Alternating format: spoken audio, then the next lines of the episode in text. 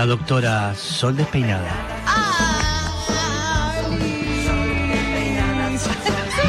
No, Un son, fracaso. son Un A ver, fracaso. Vamos, estamos haciendo la ola. Es que eh, no, no, no Chicos, hizo si la yo, ola. si yo pedía la ola, el Sí. del plata la hacían bien. ya lo que decir. es verdad, es verdad. ¿Verdad? Y acá no la pueden entender. No, y Vamos de bueno, vuelta. aparte no estaba yo. Dale. No estaba estaba, estaba claro. distraído Mousset. Sí, está en otra. Va, ¿eh? Pero Bien, y vuelve, y vuelve. vuelve. Espectacular. Maravilloso. Hay que determinar en la ola si nos tenemos que parar o no. Hay que pararse, la ola Ok. se para. La ola se para, Es nunca un fuiste. acorio, es Vos un porque acorio. sos muy alto, Mousset. Eh, Claro, sí, claro, no eso tiene no se necesidad. para. Claro, Bien, verdad. eh, están ahí. algunas prácticas porque tenemos mundial a fin de año y este vuelve la ola y vuelve el- la bubucela. No, ¿Sí? No, la sí, vuelve la bubucela aunque no lo quiera, ¿sí? Ay, no, pobre, Bien. no Irina. No Bien. Irina, que Irina tiene un problema con eso. Bien. Bien, adelante doctora, Bueno, la escuchamos. Eh, hoy vamos a hablar de un día muy especial, que fue el día de ayer, que fue Sí. el día de. Perdón, el Sí. día del orgasmo eh, femenino, digamos. Y a mí me gustaría que reflexionemos. ¿sí? Pero, eh, ¿por qué se, perdón, eh? sí.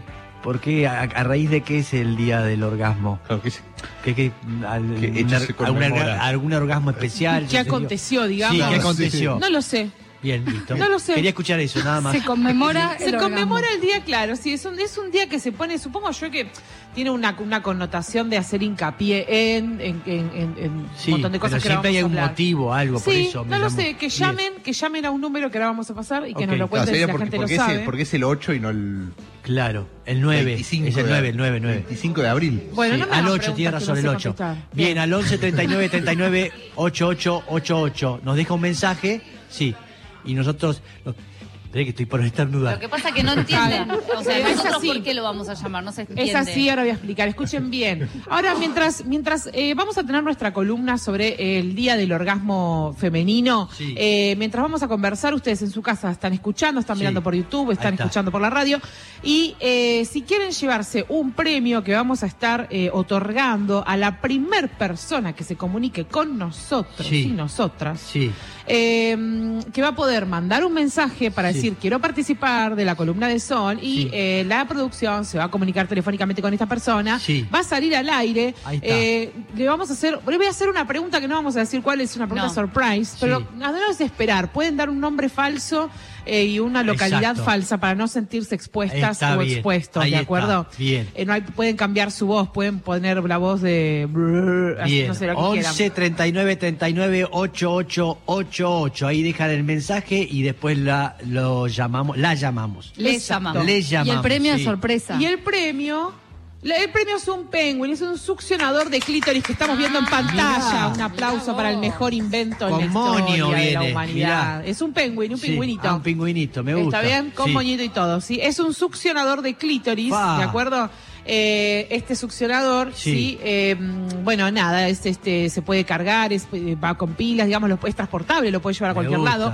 ¿Eh? Entonces, a prueba de agua, o sea, ah, se puede estás bañando, sumergir. claro Come on. te estás bañando o estás o estás este no la sé pileta. La pile. lu- no sé te estás ahogando en el río y decís bueno antes de morir yo quiero sé, cualquier cosa no importa te estás en la bañadera lo que sea decís Ok. hoy me estoy bañando re placentera Sí. creo que es momento tac Sí. Eh, cualquier sitio está lloviendo uy se largó a llover en Epa. Buenos Aires bueno Bien. tac está bien porque total es sumergible no hay Ahí ningún está. problema Listo. Bien. Eh, se lo pueden llevar pero para eso tienen que mandar un mensajito al número que dijimos sí Adentro del pañal responder. también lo puede tener si se hace. Sí, todo, todo. Sí. O podés estar en la ruta y decís, uh, está trabado esto, qué sé yo, un montón de tiempo y bueno, ¿qué va a hacer? Total, adentro del auto, ¿quién te? Buenas ideas, bien. Sí, ideas que doy. Bien. Gracias, obviamente, a nuestros amigos, por supuesto, de DM Sex Shop. Vayan a seguirlos, Sí. que tienen un montón de cositas eh, para ustedes. Para el placer. Para el placer. DM Sí. Sex Shop Online. DM Sex Shop Online. Gracias, eh, Lola Mangane. Bueno, muy bien. Eh, lo primero que quiero debatir al respecto, el Día del Orgasmo Femenino, digamos, tiene algunas, eh, algunas contradicciones. La, la primera que me gustaría mencionar es esto de que se suele como de alguna manera... eh, eh, eh, de- como si fueran equivalentes lo femenino como un rol o lo femenino como un, como un rasgo de la personalidad de las personas, ¿no? Sí. Eh, con un genital.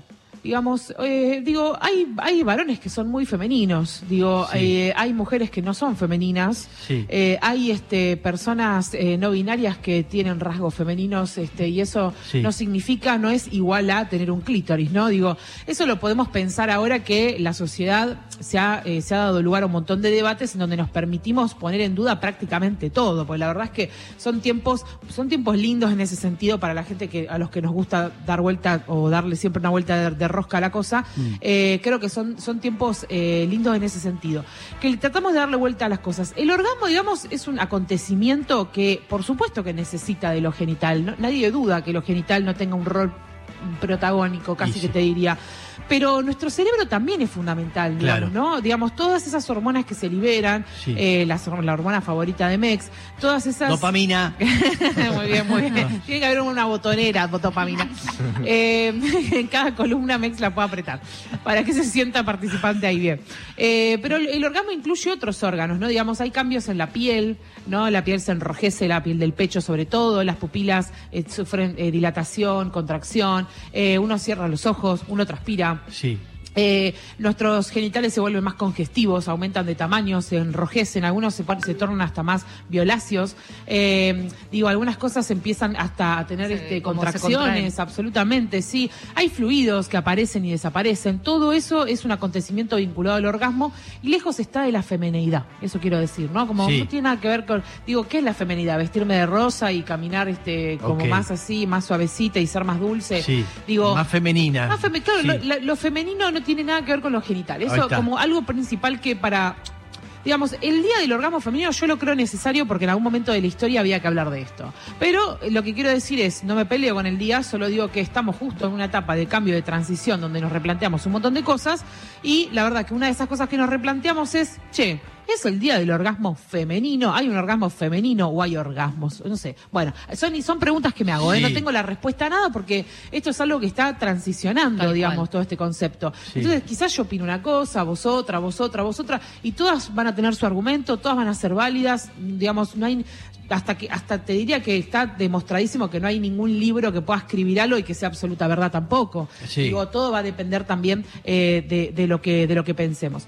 Eh, ahora, eh, en algún momento, esto quería mencionar, lo tengo acá como mis apuntes. En Sí. algún momento habíamos mencionado que Sigmund Freud, lo tienen, ¿no? ¿Lo ubican? Sí, sí, sí, re. Lo, lo ubican, ¿no? Sí, lo tienen. Lo tenemos, lo tenemos. ¿Lo escucharon sus temas? Muy buenos. Sacó, Tiene, tiene unos temazos. pipa y barba y usa... Sí, claro. nariz Sigmund. Freud decía que había, decía que eh, las mujeres tenían dos tipos de orgasmos y que eran, eran eh, digamos que evolucionaban, ¿no? Un orgasmo aniñado, que era el, clit- el clitoridiano, el del Sí, clítoris, sí. y un orgasmo más maduro, que era el vaginal.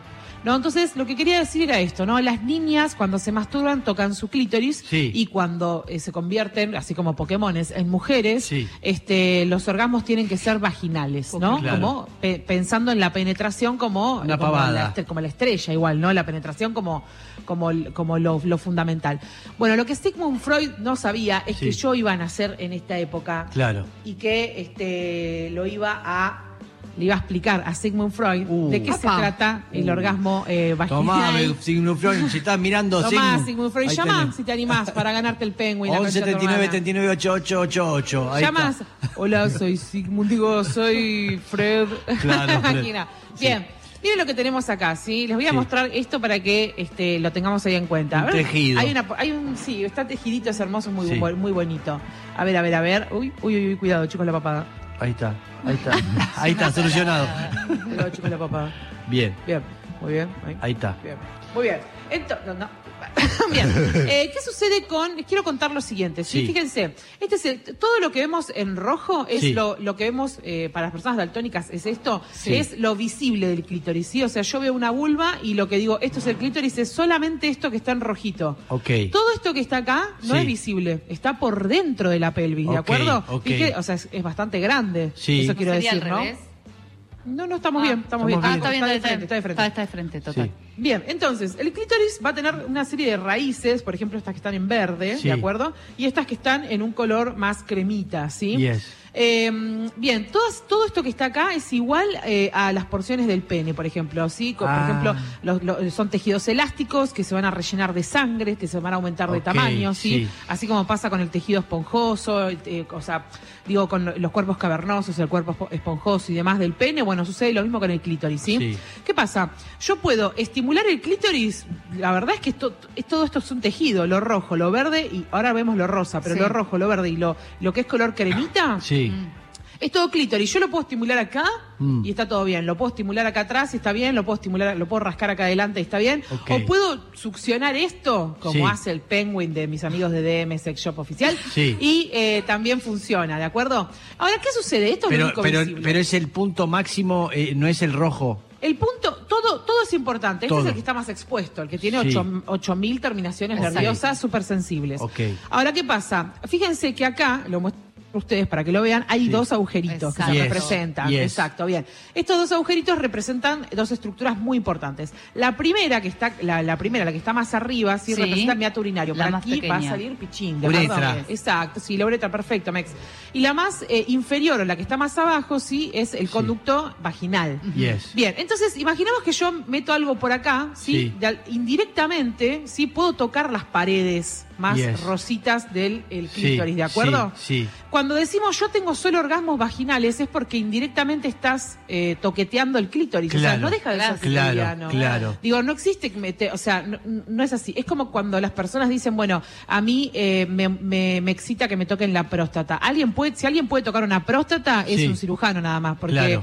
alguien, si mete el dedo a través del recto, estás Sí. a, a través de la pared del recto tocando la próstata. Pero no podés tocar la próstata directo, salvo Ok. que lo cortes y metas la mano adentro. Pero es a través de, ¿de Sí. acuerdo? Acá pasa exactamente lo mismo, ¿sí? Cuando en, en- en la vagina se, se, introduce algo, está bien, de una forma indirecta, sí, sobre todo en la pared anterior, este, se, este, se está estimulando. Claro, la pared de arriba. ¿no? Exacto. Que, que, arriba, que exacto. por eso le llaman el punto G. de adelante. ¿Es verdad? Ahí está. Bien. Exactamente. Sí, y se toca todas las porciones del clítoris, que es todo esto que está acá, todo esto está inervado, todo esto está lleno de sangre, todo esto está congestionado. Bueno, Sigmund Freud decía que esto era solo para las niñas y que meter, meter algo por acá era de, era de mujer adulta y madura, y madura psic- psicológicamente. no sé ignorante. Sigmund. Bueno, sí, obvio, Sigmund. Sí. Se, lo pode- ¿Se lo podemos dar a Sigmund? No, Vamos, deja, para no le a la tumba. Que se aprenda. Bien, quedó para a la tribuna, le Bien. tiré. Bueno, pobre, se tiró. Está muy Bien. bueno lo que está explicando. Bien, entonces, ¿qué quiero decir con esto? Con que si bien hay distintos, podemos describir distintos tipos de orgasmo, está bien, el clítoris sin dudas es, es un- tiene un rol protagónico cuando hablamos de hablar de orgasmo, pero no, no reemplaza ni supera, creo yo, a otras cosas que suceden en el cuerpo, como mencionábamos antes, qué sucede con nuestra piel, en nuestro órgano sexual más grande, qué sucede con nuestro cerebro, con nuestras ideas, con nuestras fantasías. Sí. Yo tengo un clítoris y con eso alcanza para tener un orgasmo, como que es una regla matemática. no, no, no. no alcanza. Yo necesito estar cómoda o cómodo o cómoda, necesito estar sola o con otra persona, necesito que, es, que, que, que, que- que esa textura sea de cierta manera y no de otra, necesito que la música, que mis estímulos sonoros sean unos y no otros, Mm. no puedo tener un orgasmo si de fondo estoy, me están bombardeando Eh, eh, sí. eh, mi barrio, no sé cómo explicarlo. Digo, hay, hay cuestiones eh, que tienen que ver con, ya Sí. estamos, ¿eh? Sí, sí. hay Siga, siga. cuestiones, hay cuestiones que tienen que ver justamente con eh, todo lo que, lo que circunda. Ahora, eh, lo cierto es que Sí. eh, en el contexto histórico en donde hay un montón de cuerpos que han transitado la sexualidad de una manera absolutamente terrorífica, olvidada, donde se, se nos se, da- se ha dado un rol a las personas vulvadas eh, bastante eh, sextar, lo acabo de leer, perdón.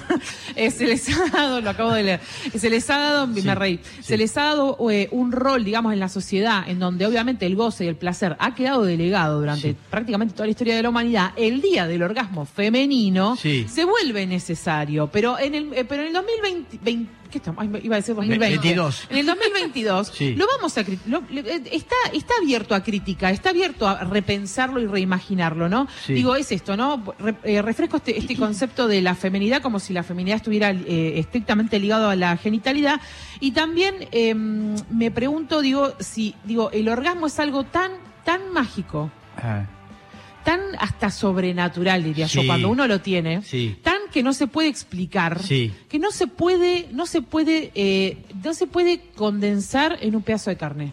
Total. No se puede, es imposible, es imposible pensar, es como decir, bueno, es, uno, uno sitúa el amor en el corazón, ¿no? Sí. Pero digo, el corazón es un órgano que bombea, digo, Sí. no hay mucho, digamos, no tiene mucho que ver con Pero el, con bueno el el amor y el corazón. Está Pero muy eso lindo el no deja de ser un pedazo de carne. Y en el orgasmo suceden tantas cosas que llegan hasta un plano, te diría, que sobrepasa la Más carne. bien, digo, bien. sobrepasa la carne y la comunicación con la otra persona, o no, o con uno mismo, digo, ¿no? Eh, es algo tan que no puede, no puede delimitarse la carne. Y en base a eso quiero preguntarle, y con esto vamos a ir este, cerrando, porque tenemos una comunicación. Tenemos una indican, comunicación, te va a aprender pero voy a que hacer termine. unas, Sí, vamos a hacer unas preguntas para que la gente quede Sí. pensando. Me pregunto si todos los orgasmos son iguales o si eh, los orgasmos son únicos y para eso voy a empezar a hacer unas preguntas. Eh, Sí. ¿Cómo son los orgasmos de las personas que han sufrido mutilación genital femenina? Sí. ¿Cómo son los orgasmos de las personas vulvadas y hormonizadas con testosterona? ¿Cómo son los orgasmos de las personas con algún tipo de discapacidad? Sí. ¿Cómo son los orgasmos de una persona a la que se le practicó una episiotomía? ¿Cómo son los orgasmos de una persona que fue abusada o violada? ¿Cómo son los orgasmos de una persona vulvada que no recepciona el pene como un deseo? ¿Cómo son los orgasmos en el puerperio? Suponemos que todos estos orgasmos son distintos, que todos estos orgasmos son únicos, que todos vienen cargados de un contexto y de una historia y que no son iguales y queremos reivindicarlos porque son nuestros genitales los que, los, que- los que nos han dado roles en la sociedad y son ellos mismos la bandera que hay que flamear y por la cual hay que salir a reclamar la igualdad de derechos y oportunidades.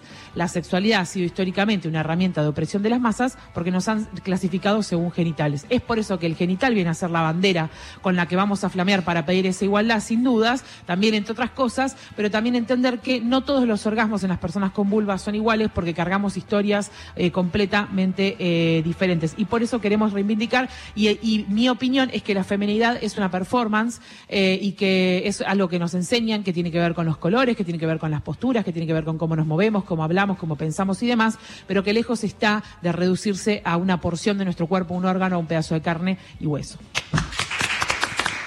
Que viva la doctora.